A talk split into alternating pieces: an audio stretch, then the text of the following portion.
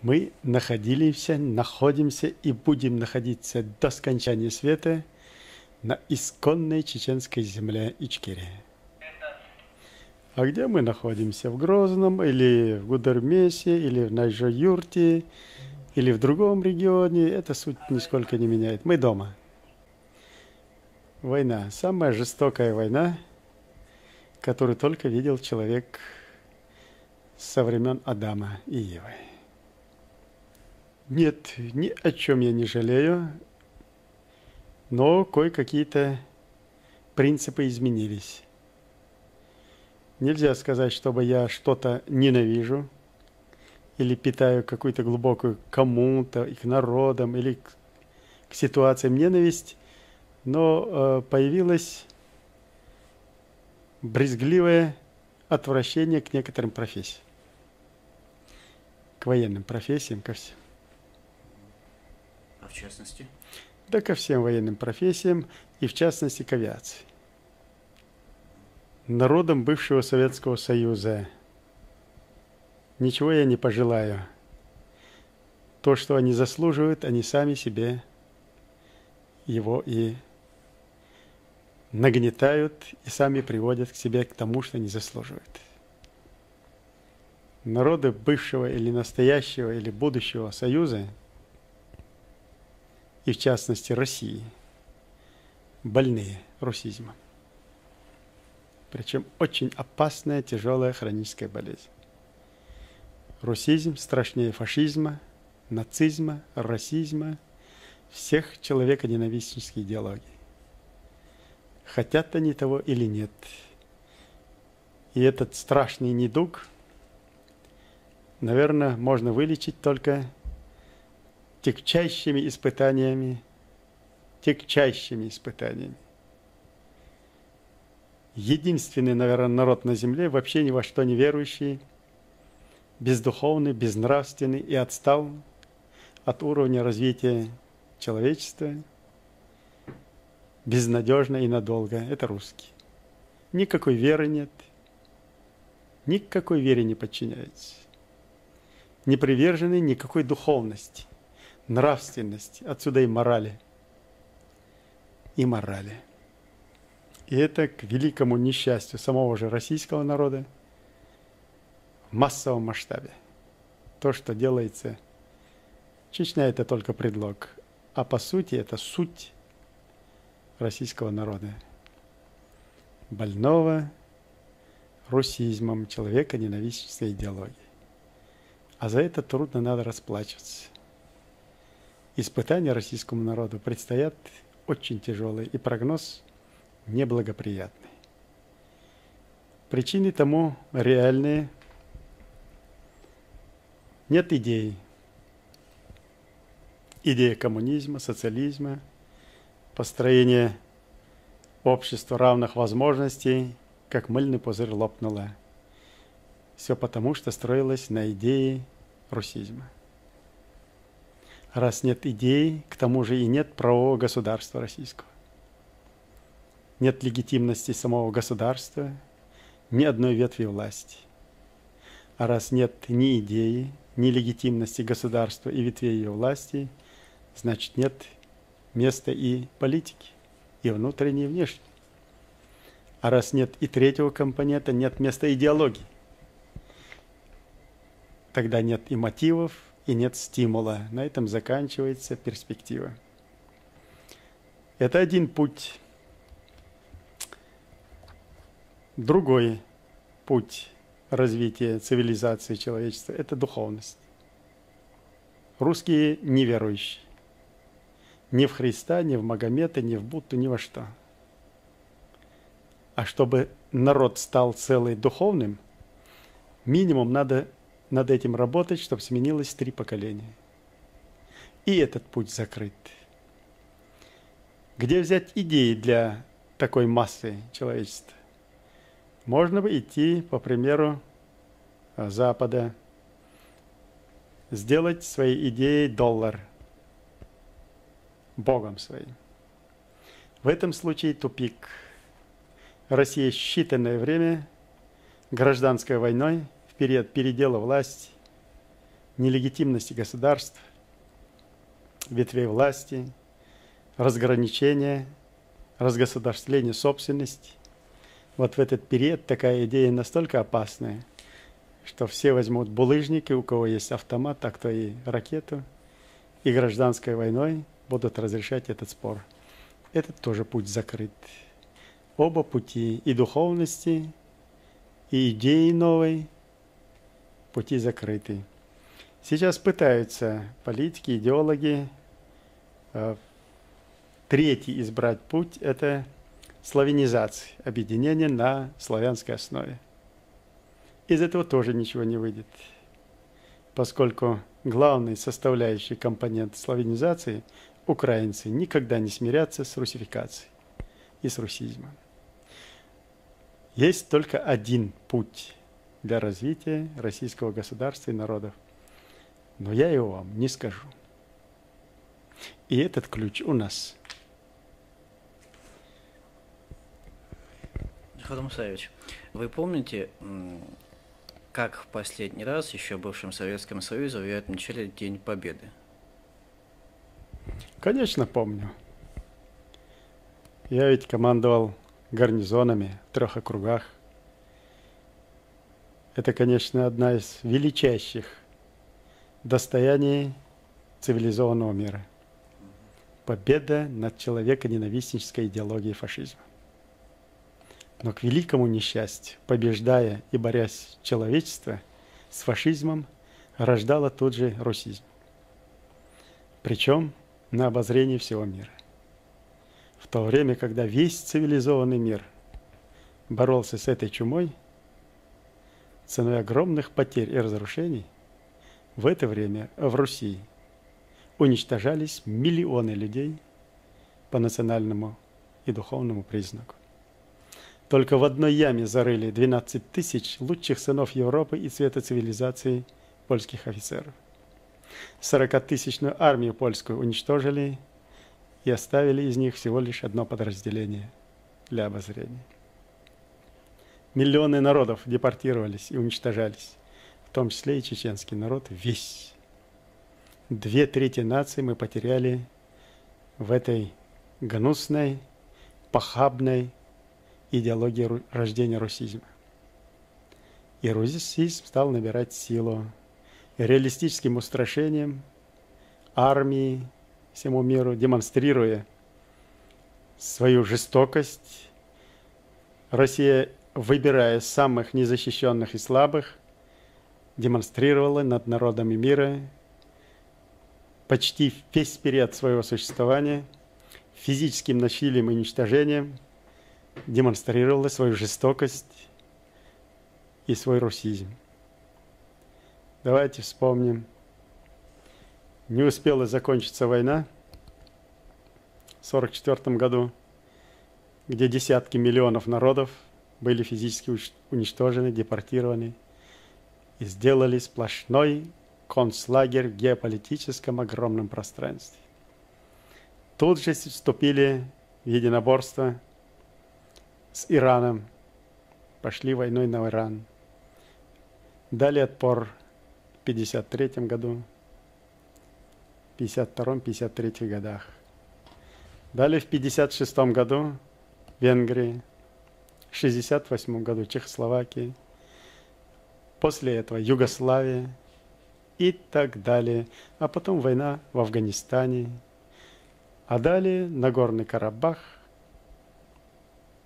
Азербайджан, Армения, Грузия, Абхазия, Южная Осетия, Ингушетия, Северная Осетия, Молдова, Приднестровье, Прибалтика, Таджикистан и пошло-поехало по миру уничтожение народов и земной цивилизации. И ни один человек,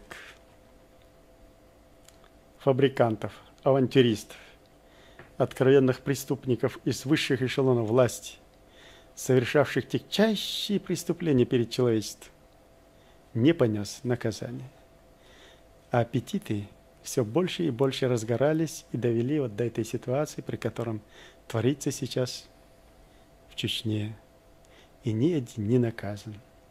И могу вас заверить, пока виновники трагедии, бессмысленных народоубийств, жестокости, цинизма, рождающих непоправимое зло на земле, не будут наказаны и не будут чувствовать как эти, так и последователи неотвратимость наказания за преступление, беды России будут расти с каждым часом. Эти же авантюристы-политики разрушили советскую армию, ее устои.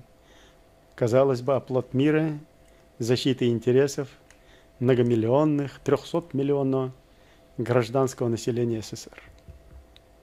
И они же сейчас являются обыкновенными бандюгами – бандюгами в изощренном, отвратительно хищном, животном виде, уничтожая просто так, применяя все виды вооружения военной техники, средства массового уничтожения, демонстрируя свою жестокость в отношении мирного населения. Те же ветераны войны и труда, которые такими тяготами добыли и эту победу, и будущее, и надеялись хотя бы старость свою закончить естественной смертью на этой земле, сейчас мы их не только не можем почести оказать им, мы не можем их трупы убрать из-под обломков и предать их земле. Вот до чего довели советскую армию – я при полном убеждении, при глубокой надежде, хотя убеждений уже нет, что, наверное, ветераны войны, вооруженных сил не причисляют себя к этим вандалам, к этим преступникам и не поддерживают ту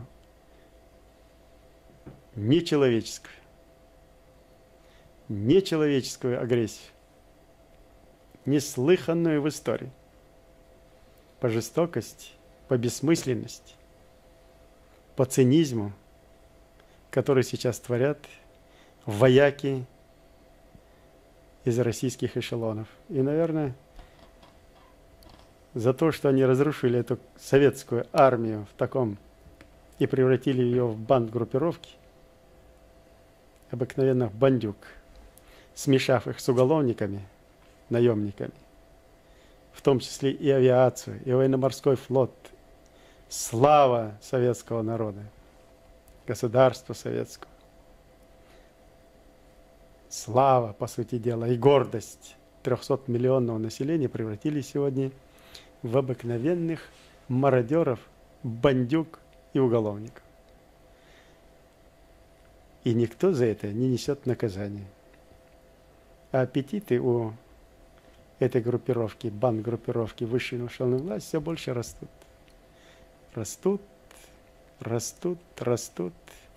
И дорастут до такой степени, что эти же бандюги, эти же вооруженные силы,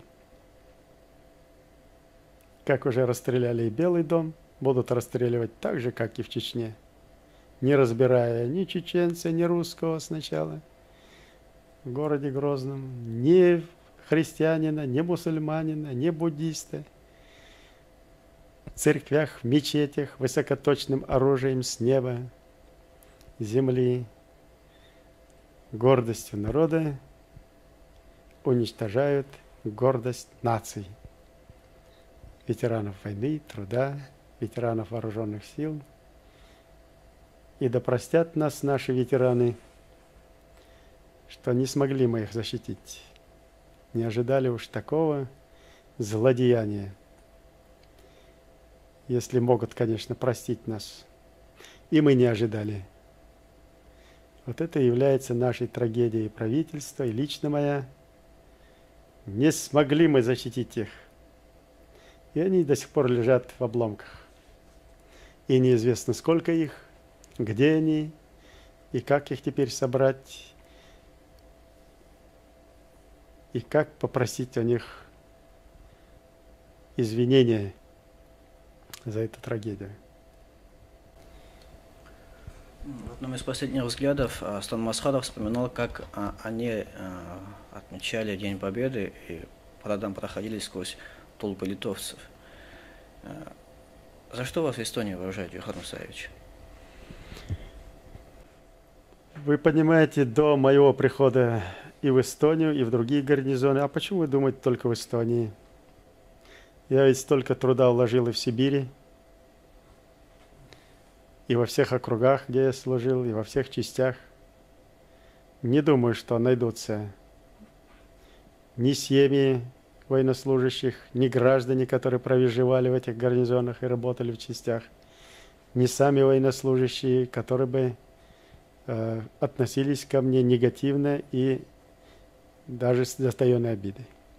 Я для всех, где бы ни был, перед подчиненными, перед теми, кто оказался в этой среде, честно и добросовестно исполнял свой долг.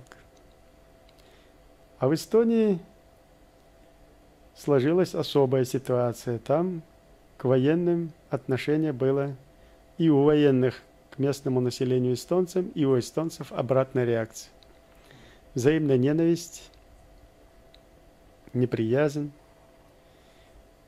И в этой ситуации впервые, наверное, за всю советскую эту власть и гражданское население, и военные нашли взаимопонимание. Впервые начали здороваться. Те, которые десятками лет жили вместе в одних подъездах. В одних подъездах. Просто, наверное, к народам надо относиться по-человечески, а не по-зверски. Не с точки зрения русизма, а с точки зрения гуманности законов и права. И все будет в порядке. Нет плохих народов. Ни одного народа на земле нет плохого. И тех, которых сделали по пугалам, это самые, наверное, несчастные народы. И там, где человеконенавистская идеология, там всегда нужно придумать какой-нибудь блеф, выдумать какую-то мафию, то ли сицилийскую, потом спекулировать на немецком фашизме, который был сломан хребет всем миром. Долгое время Советский Союз и русизм спекулировал на этой базе. Когда и это уже наело оскомину, потом придумали еврейский сионизм. И давай во всем мире клясть евреев, и в удобном случае ату их. Потом эта карта не срабатывать стала, Нужно был новый миф, чеченская мафия. И это не сработала карта. Весь мир увидел, что той мафии, о которой хотят, которую хотят видеть в чеченцах, ее нет и даже основы. Вся она мафия сидит в Москве. Тогда выдумали какой-то фундаментализм, и он не сработал. Когда все эти ярлыки не сработали, и нет новой карты для разыгрывания своей идеологии человека ненавистницы, вот тогда кто оказал сопротивление, не дал этим ярлыкам прижиться, вот их надо и уничтожить. Вот поэтому пошли на чеченцев. Нет чеченцев и нет проблем. Таков был замысел. Но этот замысел мы уже, мы имеем огромный опыт, трехсотлетний отношение русских к народам, и к чеченцам, и к кавказцам, и к другим народам. Нас Россия не обманет. Хотя мы доверчивые, чем мы проигрываем? Э, своей доверчивостью перед Россией проигрываем, благородством. Вот на этих качествах русские над нами сейчас совершают очередные злодеяния. И никак я не дождусь, когда чеченцы ответят на эти негативы тем же. А я бы, говоря честно, хотел бы, чтобы чеченцы все-таки в конце концов и чеченцы, и другие отвечали русским тем, чем они заслуживают. Иначе никак не поймут. Жестокость останавливается только жестокость. Война только войной. Смотрите, что они делают в селах, населенных пунктах, Грозно. Одних самашек достаточно. Для всего мира еще на сто лет. На сто лет. Ну, наверное, я уже предвижу, что все-таки чеченцы уже начинают и этот синдром одолевать. Я сейчас внимательно проанализировал всю историю взаимоотношений с Россией. Взял еще раз, прошелся по Льву Толстому. Взял Хаджи Мурата его повесть. И вы знаете, и Булгакова взял. У него есть э, рассказ «Ханкальское ущелье», где он был участником событий 19-20-х годов войны России с Чечней. У Толстого, Хаджи Мурати, есть у нас Мескер Юрт, и сейчас он в том же положении, как тогда, перед той 150-летней войны. Там тоже русские совершили жесточайшие, доводя, доходящие до нечеловеческого обращения жестокости. И Толстой описывает, что чеченцы смотрели на русских брезгливо с отвращением. Вот точно так же чеченцы смотрят сейчас с брезгливым отношением. И я себя поймал на том же. Кроме как брезгливости и отвращения. Ничего у меня злобы обратной почему-то не вызывает. Что скот может – Скотина может такое сделать. И как от, отнестись к скотине? Что ты обозлился или что-то на скотину, чтобы она не сотворила, на животное. Ну, наверное, равносильно мы, и я, и все чеченцы, я вижу, смотрят на эти злодеяния, на этих русских, на этих татуированных уголовников – мародеров, крохоборов, убийц. Мы на них смотрим с брезгливым отвращением и больше ничего. Ну, с тех пор прошло очень много времени, в сообществе жили чеченцы русские. Ничего не изменилось? Не изменилось. Только жестокость русских, русизм. Весь свой потенциал русизма они обрушили на чеченцев. И русские теперь на весь мир оголены, не только внешне – голые стоят перед миром, но и вывернутые наизнанку, до их кишков. Весь мир увидел, что такое русский русизм, и насколько он опасен для человечества. И что надо было не бороться не столько с фашизмом, сколько с русизмом в свое время. Теперь эта болезнь запущенная. Он они бряцают сейчас с черными чемоданами, с черными кнопками. Уже до этого доходит уже до ядерной кнопки, уже руки тянутся. И сейчас опять парады. И я вспоминаю великого сына мира, ученого, ученого, который при виде военных, стучащих своими сапогами, я не могу точно назвать, но у него вызывает, вызвало это отвращение, как будто это пустые головы. Образно говоря, я не могу повторить точно. Но и с некоторых пор к военным профессиям у меня полное презрение и отвращение. Полное отвращение.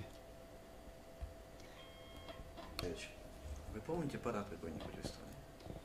Я помню парады, я все парады помню. Я участвую. эксцессов с эстонцами? Никаких эксцессов. Я вам скажу, что даже встречались сами, приходили как на праздник.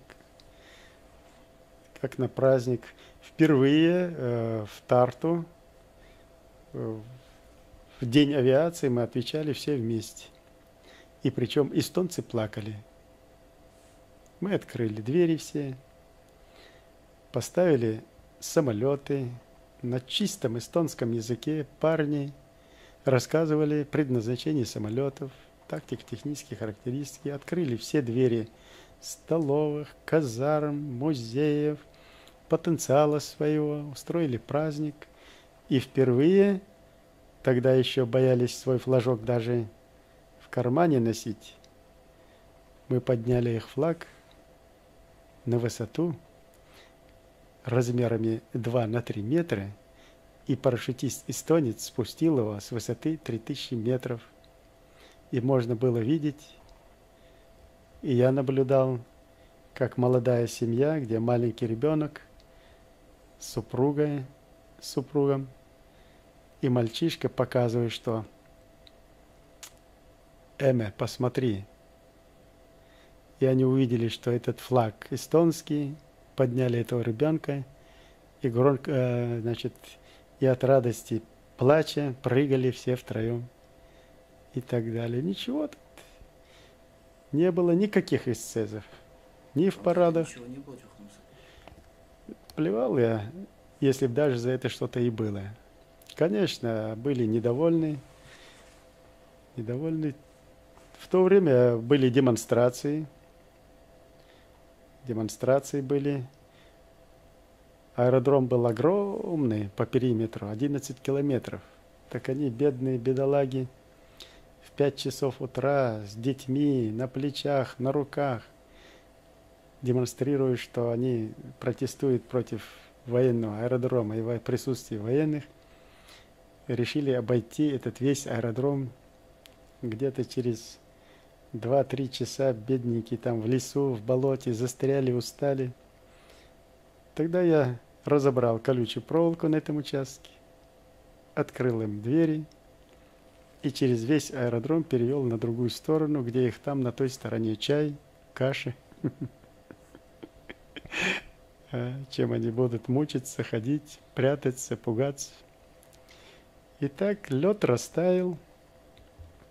Нисколько они не были против ни военных, если они не чувствовали, что эти военные для них являются угрозой их безопасности, их чести, достоинства. Э, мы отдали им национальный музей и парк – еще со времен Второй мировой войны превратили когда-то одно из самых прекрасных мест Эстонии и достояние эстонского народа буквально в хлам. Военные занимали ее под складские помещения, авиационно-техническое имущество, все развалено, разрушено, замусорено, загажено. Я им предложил восстановить свой мир, передать им. Они, конечно, сперва в это не верили, но когда мы быстро провели, насколько могли в порядок, очистили эту территорию, они нам в награду построили новые ангары, о которых мы даже не мечтали. Передали, и первое дерево, даже есть фотография, с директором музея мы посадили в этом парке. И ничего, все нормально. Конечно, готовились там и против эстонцев в тот период. Самый большой пресс должен был прийти на Эстонию. Республика маленькая, можно было творить все, что угодно. И когда там начались диверсии, терроризм, ну то, что и здесь началось, и везде, с чего начинают габисты, псы, церберы, тогда я создал систему – при котором громогласно объявил, расставил посты, расставил офицеров, солдат, службы и в средствах массовой информации сделал заявление, что любой террорист, провокатор будет уничтожен огнем на поражение. И этим пресек развитие дальше ситуации. Ну, там еще много других моментиков, которые не дали развить ситуации в самой Эстонии, тогда перекинулись уже в Литву эти события. Имели мы влияние и в Литве, и в Латвии, и в Эстонии. Я должен сказать, что командование, высшее командование округа и командующего э, делали все, чтобы найти взаимопонимание и не дать развить вот И за что и попал сам командующий округа в немилость. Его перебросили в другое место. Деструктивным сила, нужна была дестабилизация, развал советских вооруженных сил, э, испортить отношения с местным населением, превратить это все в хаос, в бедлам. И командующий округа, и командование, при котором я служил в округе, э, было нацелено на стабилизацию обстановки, на какую-то законность взаимоотношений, законность принятия решений по военнослужащим, находящимся там. Но это никому в высших эшелонах власти не нужно было. Они добивались другого. И кто стоял, противодействовал этому, того быстро убирали, переводили и доводили эту армию вот до этой ситуации, которая сейчас в ней сложилась. Задача была сделать армию карательной. А командующий и высший командный состав опытный, знающий, что такое армия, для чего она предназначена, высокодисциплинированные, высокопрофессиональные военачальники не были угодны. Кто стоял на этих позициях, он сейчас, это генерала Лебедя. А тогда еще хуже относились вот к этим офицерам, генералам, которые стояли на этих позициях принципов. Нужно было развалить армию, ее валили. Валили министра иностранных дел, значит, выгоняя с одного места, не обустроив. Десятки, сотни тысяч военнослужащих оказались выброшенными, без средств к существованию, никчемными. И такая масса нужна была, чтобы из откатков сделать обыкновенных карателей в руках новых политических авантюристов. И из нее блестяще сделали сейчас. Блестяще развалили армию, и каждый сейчас в своей структуре создал себе карательные экспедиции. 7 тысяч уголовников выпущены из тюрем лагерей, наемников, и направлены в Чечню. Вон они, вон, в газетах. Посмотрите их морды и в материалах, которые есть у следствия сейчас. С татуировками такие, значит, крутые, разнузданные, наколотые, напитые, набитые. Вот что сделали в подарок 50-летию ветеранов войны и вооруженных сил нынешние авантюристы-руководители всех уровней. Мусаевич, у вас э, во время той службы были настоящие праздники? Я вам скажу, что значит настоящие праздники. Настоящие праздники всегда был День Победы. Настоящий праздник. День победы над человеконенавистнической идеологией и чумой. Куда еще выше праздник? Конечно, любой праздник для военного, от рядового, а тем более для командного состава, это была огромная работа, ответственность, подготовка, дежурство, значит, военные ритуалы и вообще э, военный механизм очень тяжелый. Там нужно было все сделать до мельчайших, до мельчайшего продумать, взвесить, провести. Многотысячная масса людей задействована в том или другом мероприятии, да, с разными уровнями подготовки. Это очень сложный механизм. Это было и ответственное, но и в то же время праздничное, торжественно праздничное от души. Были и надуманные, где нужно было провести мероприятие в угоду в угоду кому-то, или инспекции, или комиссии, а были и настоящие праздники. Что-нибудь изменится, если, э, если вас не будет, вас не станет? Если меня не станет, вы знаете, я вам могу без преувеличений заверить, не только ничего не изменится, не только ничего не изменится, даже процесс пойдет в том русле, в котором бы я хотел видеть более значительной степени. Это значит ожесточение чеченцев? Да, ожесточение чеченцев. Чеченцы, народ пока еще доверяет в основной своей массе, это 90%, верит, доверяет и ждет от меня, и от меня что-то ждет, только лучшее, только хорошее, а я им дать этого пока не могу. Ввиду такой необузданной агрессии разрушено все. Все разрушено. От детского садика до высшего учебного заведения, от производства наперстков до тяжелого машиностроения ничего не осталось. Все разрушено, все уничтожено. Но это даже не самое главное. Самое главное, уничтожена вообще вера в человека. Уничтожена вера в способность человечества вообще регулировать отношения на основе принципов духовности, нравственности, морали. Это отбросим, потому что ее нет с обратной стороны. И вообще э, элементарных законов – человеческого общежития. Все это уничтожено. Где-то 300 тысяч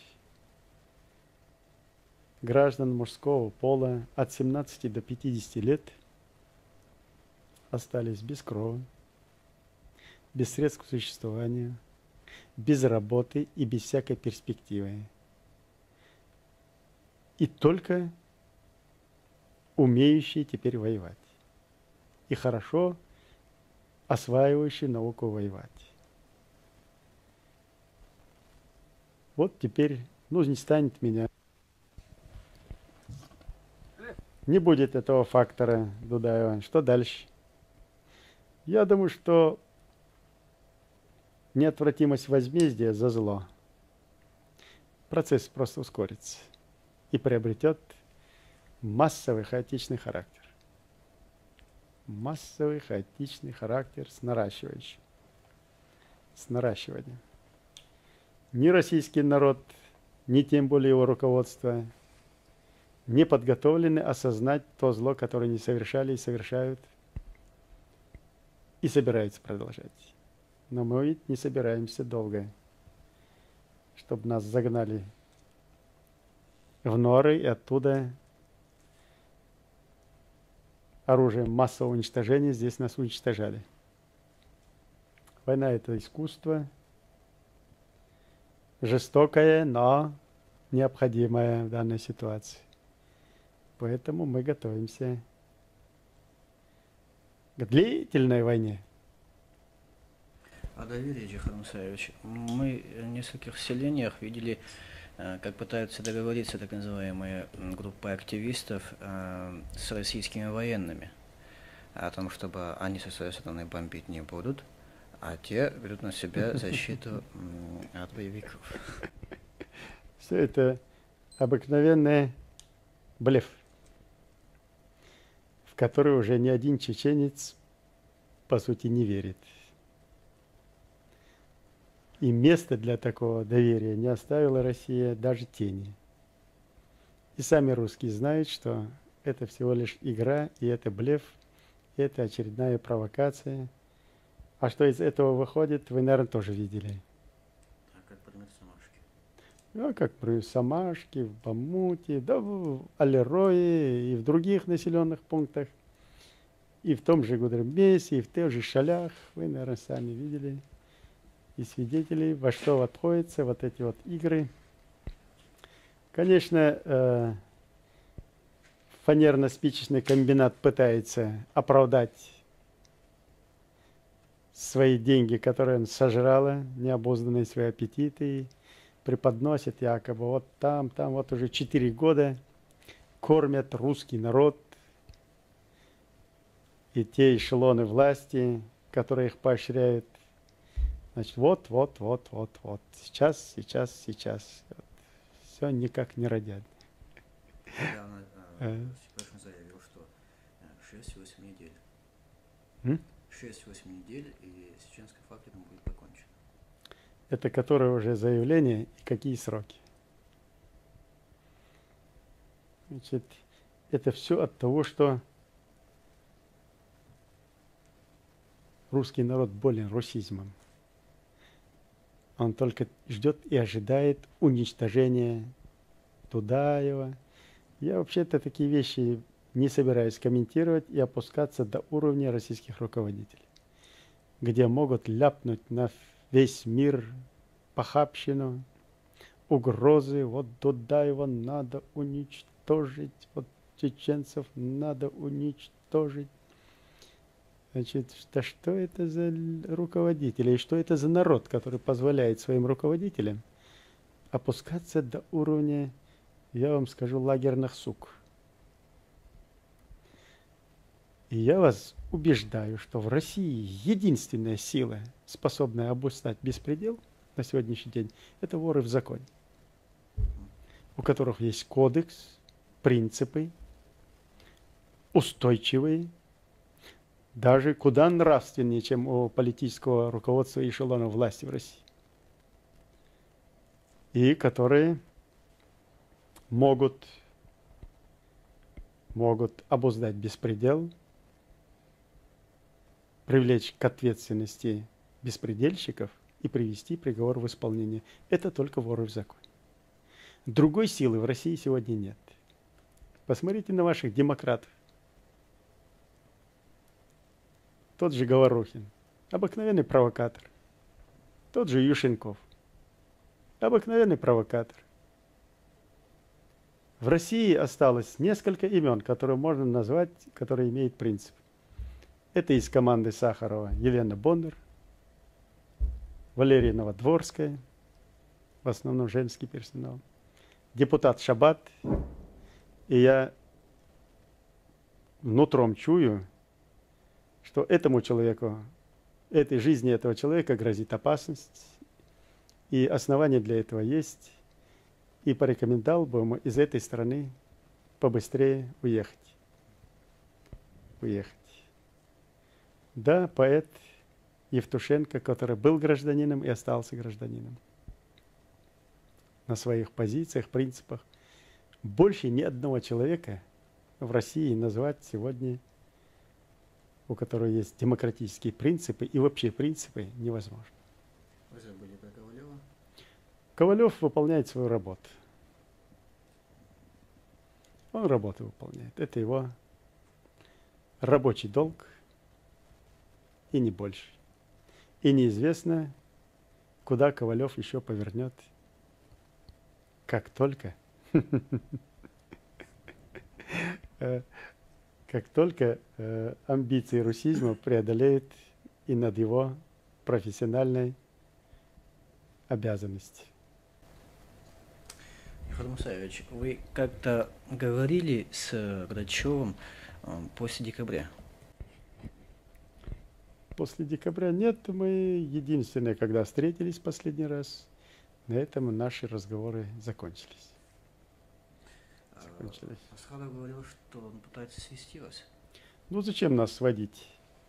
Меня сводить ни с кем не нужно. А, если Грачеву будут представлены полномочия правительственного уровня решать что-то, и эти полномочия будут реализованы в присутствии наблюдателей международного сообщества.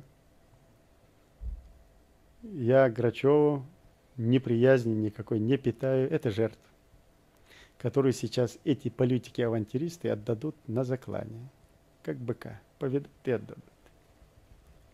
Все, кто сформировал эту идеологию, идею русизма над физическим насилием над чеченским народом, все они постоянно уже залегают в тень. Залегают. Я не хочу называть их фамилии, это суд определит. Но мир между Россией и Чечней может быть только тогда, когда этих уголовников, преступников нам выдадут. Или мировое сообщество осудит и привлечет их к ответственности, или выдадут их нам. Это первое условие – безусловно, вывод войск с территории республики, чтобы мы здесь, по крайней мере, похоронили, похоронили, предали земле, подвели итоги и счеты. Непременные условия. Восстановление ущерба, полного ущерба, материального, морального, нанесенного – нашему же народу в очередной раз. Непременные условия и гарантии безопасности международного сообщества граждан Чеченской Республики и его государственной целостности. Вот при этих условиях установится мир. Без этих условий будем драться, пока не сгорим и Россия, и Чечня по наращивающей кому пока не сгорим. И России не будет как государства на этой земле, пусть и чеченская не будет. Другой середины у России нет. И никакого шанса у нее нет. У нас есть шанс, а у нее нет. Вы надеетесь на международное сообщество, Джахар Мусаевич? Вне всякого сомнения. Вне всякого сомнения. Какая сложилась ситуация? Со времен Адама и Евы не было случая, чтобы весь земной шар, все человечество земного шара разделяло участь одной стороны и с глубокой ненавистью относилось к другой. Только сегодня сложилась такая ситуация. Народы земного шара все как один – независимо от вероисповедания, кроме неверующих русских, вообще ни во что не верующих. Хотят сейчас это свести, значит, ислам, значит, православие, идет война. Блеф это все. Никакой войны между исламом и православием нет. И христианством, вернее. Христианский мир в своих костелах, еврейских синагогах, в буддийских храмах одинаково молят, совершают молебен по и просят Всевышнего смилостивиться над чеченским народом. И только в России без духовной никто не совершает никакой молебен и ждут уничтожения чеченцев. Так что это не война между исламом и христианством. Это война верующих с неверующей сатаной русизмом так же, как весь мир боролся с фашизмом. Такая же борьба идет сейчас и с русизмом, и будет усиливаться эта борьба. И напрасно русские думают, что сейчас армией своей, уголовниками, ядерным оружием запугают мир, человечество не запугают уже. Уже все пуганные, все прошли этот ад русизма – и русских поставят строй земной цивилизации. Или его не будет как государства, или она должна будет стать строй мирового сообщества. А для этого человечеству надо приложить усилия, чтобы никаких блоков противостояний в мире военных не было. Особенно блока российского с русизмом и противостояния. Нужен только один блок. НАТО есть, и его надо наращивать и пусть ходят в один блок военный для защиты интересов всех народов земного шара. И чем слабее, тем больше должна быть защита. Тогда будет покой и мир на земле. И нечего Руси в таком виде делать в Совете Безопасности постоянным членом. Пора его выбрасывать оттуда. И вообще в ООН нечего делать нечего делать. Конечно, надеемся на мир. Ведь э, мы надеемся почему? Не потому, что жалостивится и смилостивится над чеченцами и прочее, а то потому, что человечество должно себя защитить от русизма. Вот защищая сегодня, становясь на позициях на место чеченцев, они защищают себя от будущего уничтожения русизма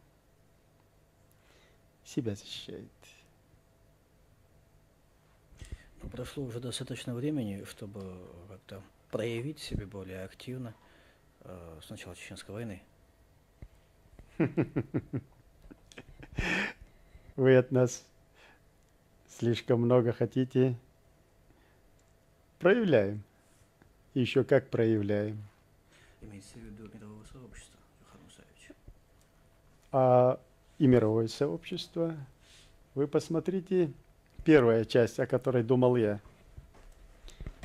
Мне задавали и раньше вопрос, а много ли государств, которые трое суток смогли бы противостоять вот такому сатанинскому агрессивному нападению в этом мире? 250 тысяч войск от подводного флота морского базирования до военно-космических сил все участвовало в агрессии против Чечни и чеченцев. Все. Полгода уже идет война. И война не в пользу России.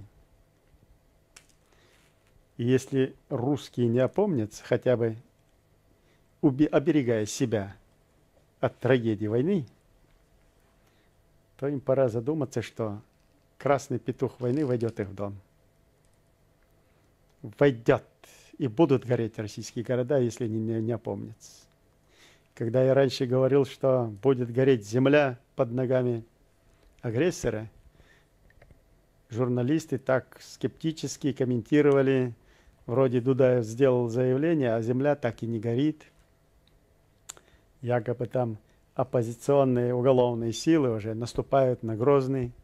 Горела, и земля горела, и броня горела. И еще раз заявляю, не опомнится Россия, будут гореть города синим пламенем. И они сами приводят к своей катастрофе, своими собственными руками, поощряя бандитизм своего политического руководства. А что касается активности международного сообщества, то оно, наверное, вполне удовлетворительно проявляется. Балтийские государства с, участием и присутствием всех членов парламента балтийских государств заседала и рассматривала один чеченский вопрос. А ведь такого раньше никогда не было. Чтобы все члены парламентов балтийских государств обсуждали один вопрос, не касающийся даже их внутренних интересов. И признали не де-факто, а де-юре агрессию России против Чеченской республики Ичкерия. Это очень важный фактор. И передали дело на рассмотрение Организации Объединенных Наций. Конгресс Соединенных Штатов Америки рассматривал неоднократно этот вопрос. Европейское сообщество, ученые, 200 человек, лучших сынов мировой цивилизации, а теперь еще 52 государства европейского и восточного континентов, 82 государства ближневосточного исламского мира выразили свое отношение. Вы понимаете, есть реальная, реальная сила, которая сегодня работает. Это Россия э, не хочет видеть мнение мирового сообщества, уподобившись Страусу спрятала свою голову под себя и думает, что мир не видит, мир ничего не делает. Из этой коробки консервной стучить свою ложь по-прежнему. А мир видит эту ситуацию иной. Очень эффективно, достаточно, поскольку опасность действий российского руководства и ее уголовных уже военных – представляет очень большую опасность. Я оберегаю мир от этой опасности. Оберегаю, я хорошо знаю этот механизм. Через все мои жилы прошли политические авантюристы за эти четыре года высших эшелонов власти России и ее сатанинская сила. И куда нацелены все эти, я хорошо чувствую, знаю, и планы знаю, и в Европе, и в Азии, и на Востоке, достаточно известны из первых источников. Так что миру от этой агрессии много может перепасть, если будет небдительным. Харам вы бы сели за стол переговоров э, с Хаджиевым? А это что такое? Допустим, э, если э, вы знаете, я, России... Вы знаете, я ими брезгую. Не только сейчас не сел бы. Я еще год-два назад с этой категорией людей не, спал, не стал бы пачкать нацию, сев с ними за стол переговоров. Со всеми этими крахоборами, авантюристами я ведь не себе принадлежу. Пока я избранник народа, я должен беречь честь своих граждан и своего народа. А с этими, э, с этой категорией людей я думал, с чем можно сравнить вот подобную категорию людей. Блестяще описаны манкурты. Оно уже вошло в жизнь. Блестяще описаны шариковые. Такая порода тоже есть. Даже вампиры гоголевские и те есть. Но к этим категориям ничто это в полной мере их не отражает. И я пришел к выводу, что они просто из породы клоповых и вшивых что клопы, что вши заводятся в грязном месте, особенно ши. Что и те, и другие пьют кровь. Что и те, и другие прячутся и находятся в темноте. И когда их обнаруживаешь, они вызывают отвращение и первое желание просто взять их раздавить. Но при этом отвращение от того, что оттуда пойдет дурной запах. Вот такая категория людей – и будет у меня когда-нибудь время, я, наверное, психологический портрет этой категории людей опишу.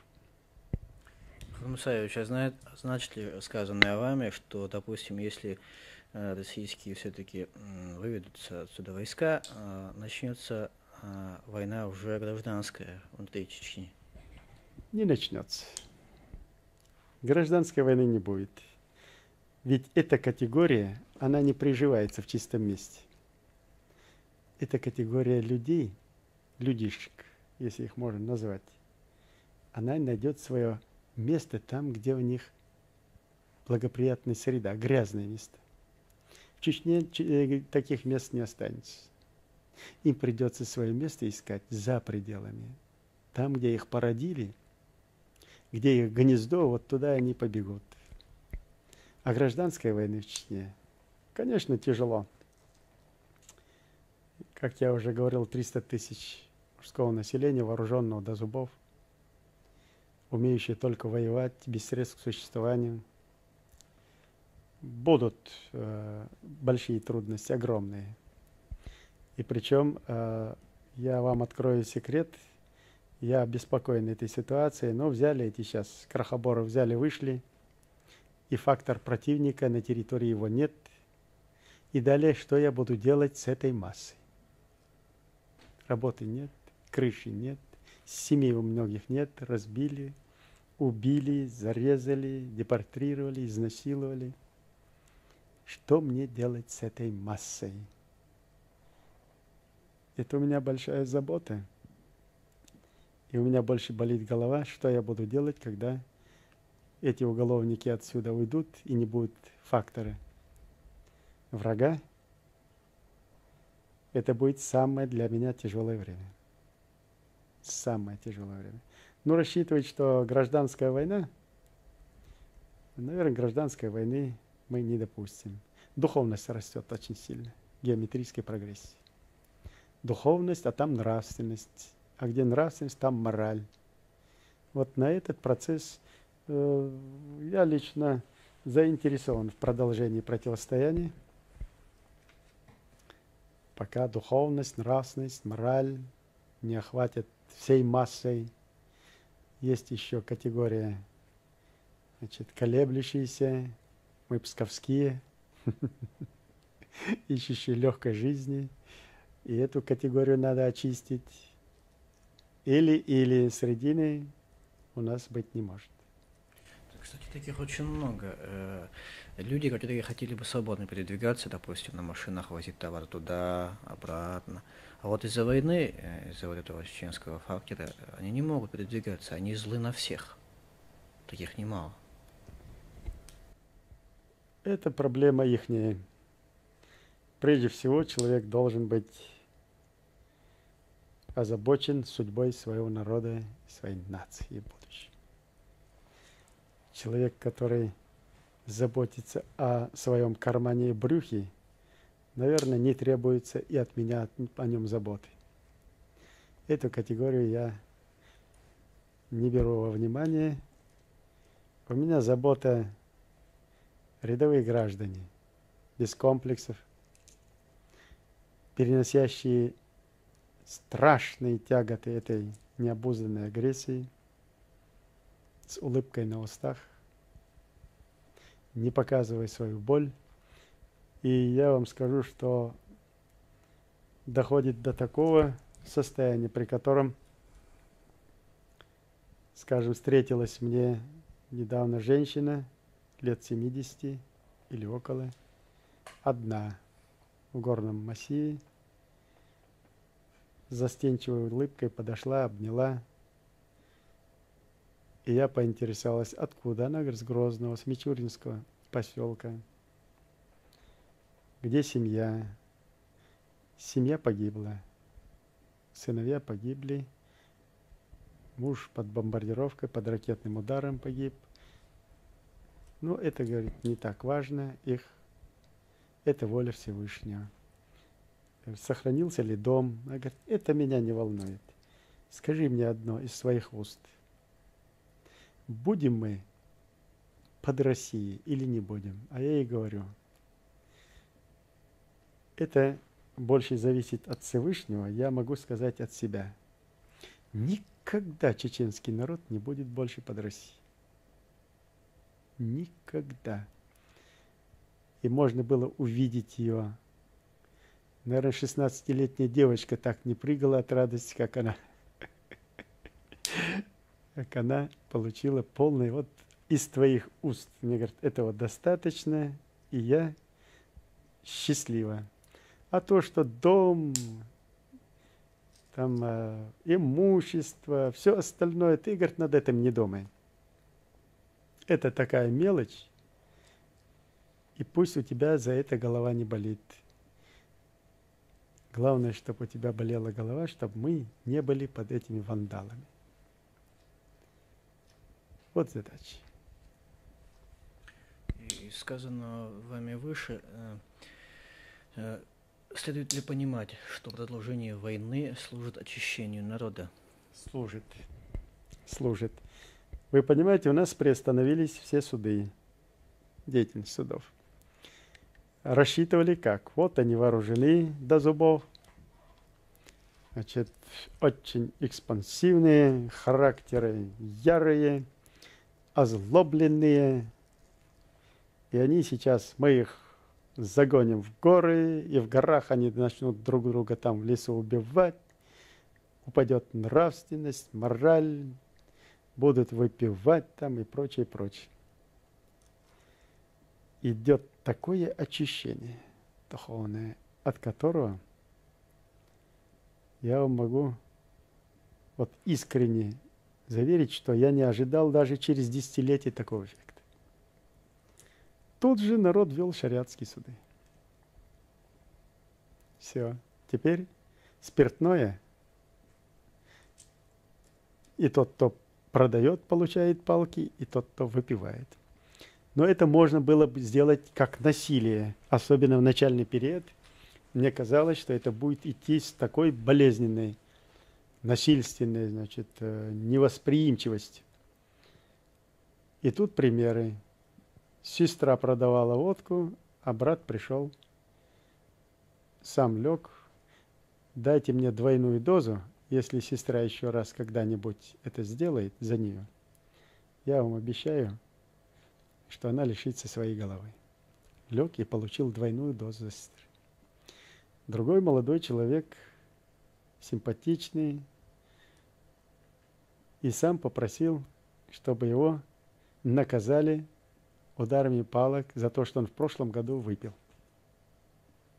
А ему говорят, «Э, ты раскаялся, уже прошел год, и за это не следует наказание. А он говорит, мне отвечать перед Всевышним. Я, когда выпивал, знал, что это грех, и что это нарицательно. И я знаю, что после этого пьянства я совершил недостойный проступок. И лучше, чем отвечать перед Богом, где будет суд строже, я бы хотел ответить живым, получить то, что мне положено, чтобы перед Всевышним уже значит, полностью раскаяние уменьшило наказание. И получил свои палки, поблагодарил тех, кто исполнил значит, приговор, пожал им руки, обнялся и повел со спокойной душой пошел. Вот куда идет нация, народ. Пример очень убедительный, замечательный. И вот э, саморегуляция идет, геометрической прогрессии растет духовность, нравственность, э, а поэтому и сила противостояния этой агрессии. Сила противостояния. Примеров достаточно. Да, мы здесь увидели много таких людей. Джихад какие у вас будут э, прогнозы на ближайший месяц-два? Я о своих прогнозах пока умолчу. Мои прогнозы сейчас э, сопряжены с моими действиями, с мерами, которыми и с планами, которые принимаются и должны быть реализовываться.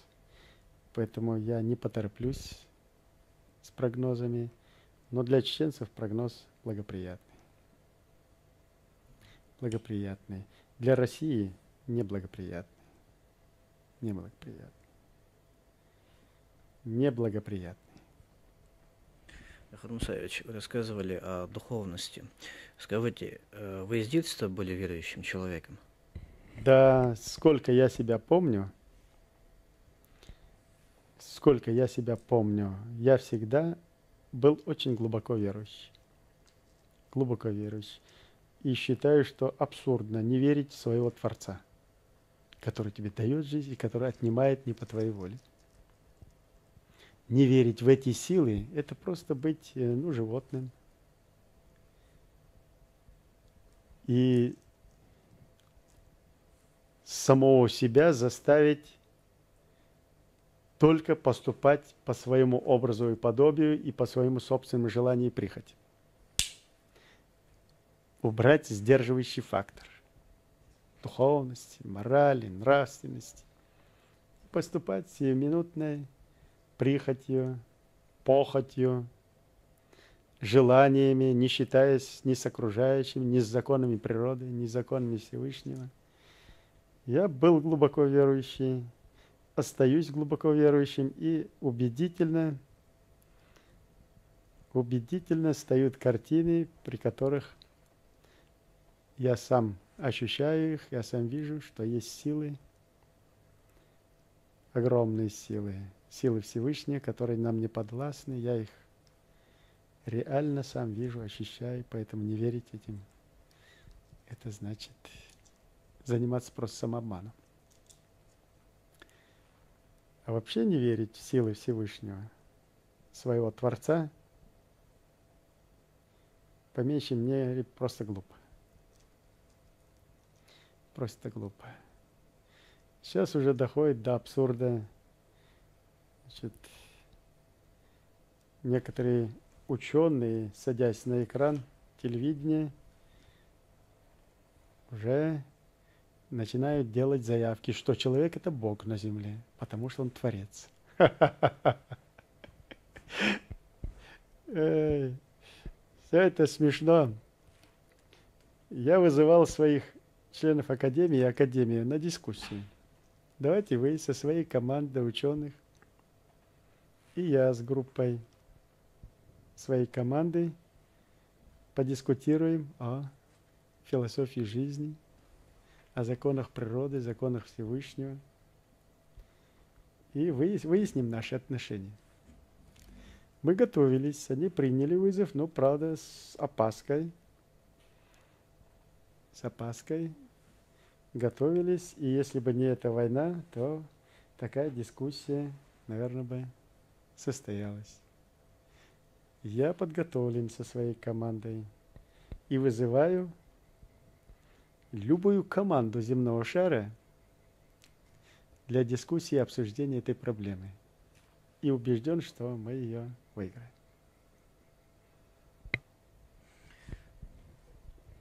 Вот где теперь следы татаро-монгольского? Где ее? Монголия.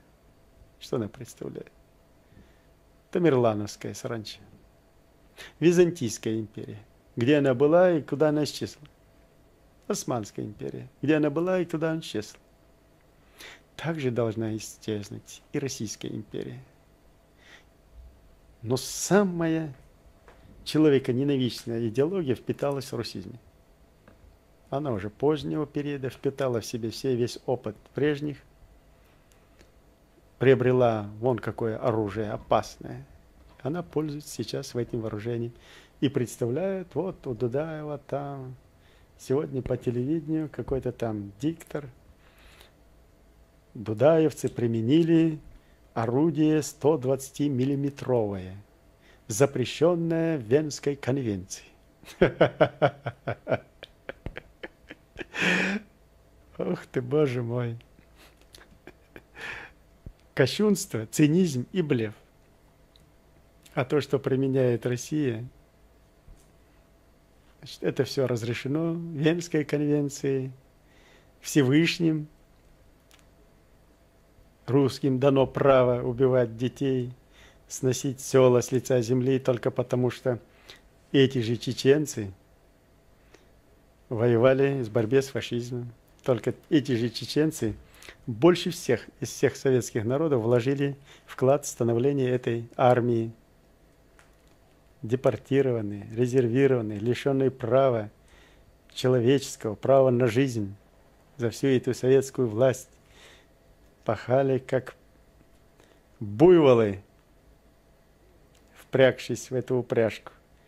И вот теперь подарок им от этих же вооруженных сил и от их вооружений, от этого русизма. Так что Россия сегодня это Карфаген, который должен быть разрушен. Или он должен стать демократически правовым государством. Пусть не демократии там и не пахнет. По крайней мере, соблюдающие законы и право. Или это государство должно исчезнуть с карты истории. Средины нет.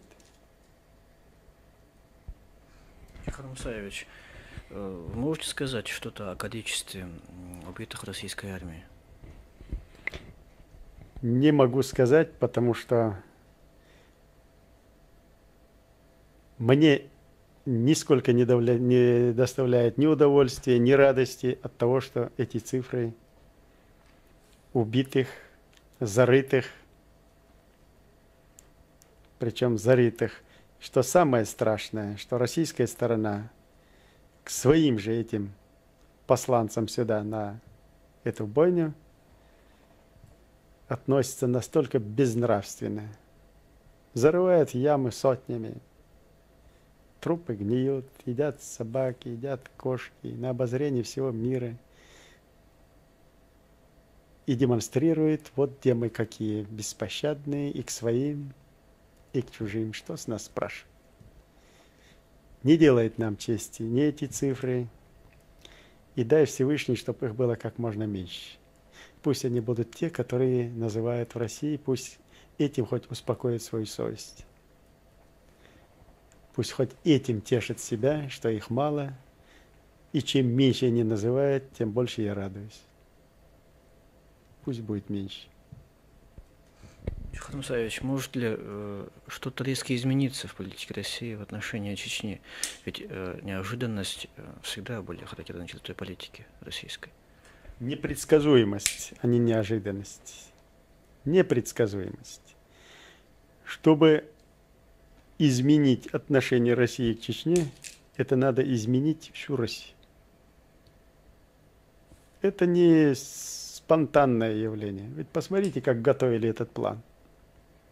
Уж я-то хорошо знаю, чтобы в военном отношении к генеральному штабу во взаимодействии с всеми ветвями власти от Думы, Совета Федерации, исполнительной власти, правоохранительных органов, спецслужб до вооруженных сил спланировать такую громадину до мельчайших подробностей, на это нужны годы. И они планировались годами. Чечня это только фактор, а далее Кавказ, а далее Балтика, далее Средняя Азия. Планировалось здесь что? Аджария, Абхазия, Нагорный Карабах, Лизгинистан, вычлененный из Дагестана и Азербайджана, Южная Осетия должны быть полностью под юрисдикцией с присутствием российских войск на Кавказе. Далее побережье Каспийского моря, включая Лизгинистан по периметру до иранской границы, все рабочие, потерявшие смысл и работу на Крайнем Севере, Дальнем Востоке, на Урале, в Сибири должны были заснить сюда, изменить демографическую ситуацию, вытеснить дагестанцев с побережья и остальных с побережья Каспийского моря в горы. А далее, посмотрите, мы демонстрировали карту, спланированную в Генеральном штабе. Границы между Чечней и Дагестаном нет, включая Хунзах и Черкей и Черкейскую ГЭС должны были быть уничтожены авиационными, только авиационными ударами с воздуха.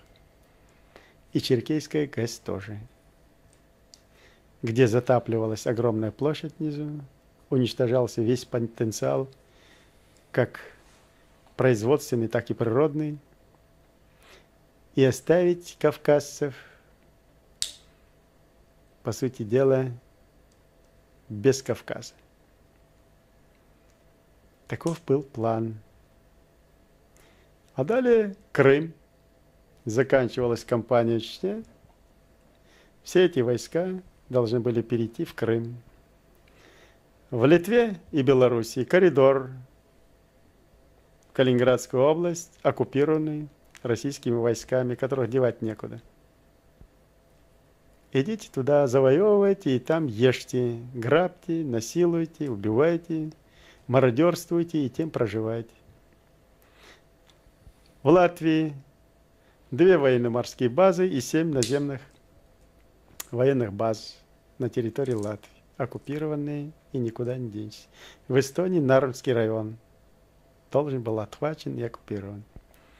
В Средней Азии Казахстан и Киргизстан должны быть введены в состав уже новой России, как колонии. С остальными вести войну силами Казахстана, Средней Азии друг с другом. Вот примерно планы до конца 95 -го года, которые были в России. Планы. Конечно, планы в России были и аппетиты широкие, и раньше – но осеклись на Афганистане. Знаете, как в анекдоте муравей перевязанный идет, а кумарик спрашивает, что с тобой, Мурик, дорогой? Что случилось? Да, было дело. Хотел светлячка отведать, да на окурок нарвался. Вот так нарвались на Афганистан. И аппетиты немножко поубавились. А когда погорели на Афганистане, то решили изменить политику, привлечь Европу на свою сторону, идеологи политики, и заигрывать с Европой, чтобы усилиться до Индийского океана, Ближнего Востока, Босфора, Красного моря, а потом шлепнуть и Европу. Афганистан, а потом и другие трудности, а потом еще теперь Ичкерия, Ичкерия поубавила немножко аппетиты, но не приостановила. В Крыму еще будет бойня. Украина еще схлестнется с Россией на непримиримых. Пока русизм существует, он никогда не откажется от своих амбиций. Вот сейчас вот э, славянская там под этой маркой хотят подмять, как и в прежние времена, опять Украину, Белоруссию, окрепнуть и там далее. Теперь с Россией никто и в союзе, военном, не только военном, и в экономическом, и в политическом, и даже в торговом отношении никто не хочет быть. Уж хорошо изучили. Сколько можно. Россия, по сути дела, рекетер. Вот она угрозами, танками, армадами, выбивает себе деньги. Вот теперь грозится дать ядерную технологию Ирану. И если не, значит, цивилизованный мир не хочет этого, то давай мне деньги на восполнение этой прибыли. Вот рэкет, рэкет, обыкновенный рэкет. Ну, Яхан Мусаевич, зачем надо было ради этих планов разваливать такую мощную армию? Значит, эта армия была единственным сдерживающим фактором авантюристов от политики.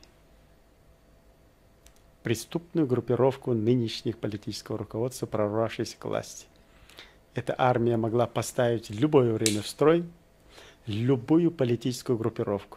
А теперь, когда этого фактора нет, их задача была сломать эту армию советскую, сделать свою угодную для нынешнего режима и делать то, что она сегодня делает. И с этой армией, и со своими необузанными аппетитами. И в надежде, что реалистическое устрашение бывшего э, Советского Союза, его военной мощи сработает и дальше. Не сработает. Для того, чтобы такая машина сработала, надо иметь идею, государство легитимное, идеологию, политику внутреннюю, внешнюю, признаваемую, мотивы, стимул. Вот тогда сработает, а сейчас не сработает. Никакие угрозы с пеной у рта, кровавой пеной российского нынешнего режима и будущих режимов, ничего не изменится. Кого бы там ни меняли, суть еще не скоро не изменится в России. Вон она, Дума, первый провокатор вот этой ситуации бойни. Какие решения принимает? Провоцирующие, наталкивающие. Вот вы давайте исполнительная власть. Правовую базу дают. Посмотрите решение. Вот у меня материалы там документальные лежат. За подписью Рыбкина, его заместителя Митюкова и так далее. О, как Совет Федерации. Тоже провоцирует провокаторы. А что исполнительная власть? Укрепляться, а для этого свои структуры. Он аппарат президента. Есть же у вас информация, насколько он увеличился. А сейчас некоторые значит, прихлебатели при этом котле делают вид, вот те, давайте смиримся с нынешним положением, ибо будет гражданская война. Значит, эти стукачи и сексоты платные создают фон реалистической угрозы режима. Значит, если что-то там тронуть сейчас, потому что они окрепли, иначе эта сила сейчас поведет их значит, на бойню. Вот. Нужно согласие россиян, соглашаться с нынешним положением – и так далее. И значит, реалистическим устрашением уже внутренней ситуации создают фон, нужный для нынешнего режима. А эти ощетинились и пошли дальше. Ага, нас боятся. Мы окрепнем еще дальше, создадим свои структуры под каждого. Клан политический же, свои силовые структуры и пойдем стенка на стенку и народ пугать. Если вы нас будете трогать, то мы пойдем друг на друга. А чубы будут у вас лететь. И все сидят. Давай, ребят. Давай. Давай. Фарум а значит ли сказано, сказано в армии выше, что в Советском Союзе самая чистая была эта советская армия? Не понял вопрос. Самая чистая была в Советском Союзе это армия, потому что она сдерживала э, власть, политическую власть. Я вам скажу, что советская армия при всей агрессивной политике высшего политического руководства и ее замыслах, при всем его тоталитаризме, советская армия, как ни одна армия была идеологически, духовно, можно сказать, даже морально, если не духовно, то морально, одна из самых э, жизнеспособных составляющих Советского Союза в любом отношении, воспитанных в духе не негативном духе, а действительно впитавший в себя действительно идеологию защитника народов и Отечества, не вмешиваясь в внутренние дела, но и не позволявшие над собой и над народами, где бы это ни происходило в Советском Союзе, никакое насилие. Я ж по себе знаю. И в той же Эстонии, и в той же Прибалтике, и в той же Сибири, где бы ни служил, для меня и для моих подчиненных, и для целой армии значит, граждан не смей узурпировать, не смей насиловать, не смей совершать какое-то насилие. А сейчас армия превратилась в основной фактор насилия. Основной фактор насилия. Буквально считанные месяцы и год, два превратили эту армию буквально в каратели. Карательные, карательные. Вот они, моряки. Кичатся тем, что они совершали карательные. И средства массовой информации это выдают чуть ли не за подвиг. Убивают мирных жителей, мирных, ничем не защищенных. Ничем не защищенных. Приходят, убивают, причем как? С расстояния недосягаемого, с воздуха и с артиллерийским огнем сносят с лица земли, потом приходят в этот населенный пункт или город и начинают насиловать и мародерствовать. Вывозят все – вплоть до грязного женского белья. Этим занимаются генералы. И чтобы я когда-нибудь мог себе представить, чтобы советский генерал, я уже не говорю о был запачкан в грязном белье чужом, в мародерстве, э, я себе такое и в мыслях не мог представить. А сейчас это прям рядовое явление, это болезнь.